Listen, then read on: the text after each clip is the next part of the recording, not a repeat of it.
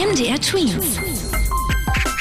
Dein 90 Sekunden Corona-Update. Über die Hälfte aller Schüler bekommen in der Corona-Zeit nicht genügend Feedback beim Homeschooling. Das hat jetzt eine Umfrage in Nordrhein-Westfalen ergeben. So hat wohl ein Großteil der Schüler in der letzten Zeit keine regelmäßigen Korrekturen der Aufgaben bekommen und etwa ein Drittel der Eltern haben überhaupt gar keinen Kontakt zu den Lehrern.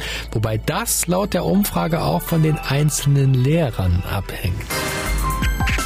Corona könnte bleiben. Das hat jetzt ein Experte der Weltgesundheitsorganisation gesagt. So haben mittlerweile so viele Menschen das Virus, dass es sich jetzt nur noch sehr schwer wieder ausrotten lässt. Es sei denn, es wird ein wirklich sehr gut funktionierender Impfstoff gefunden und der muss dann auch für die ganze Weltbevölkerung produziert werden können.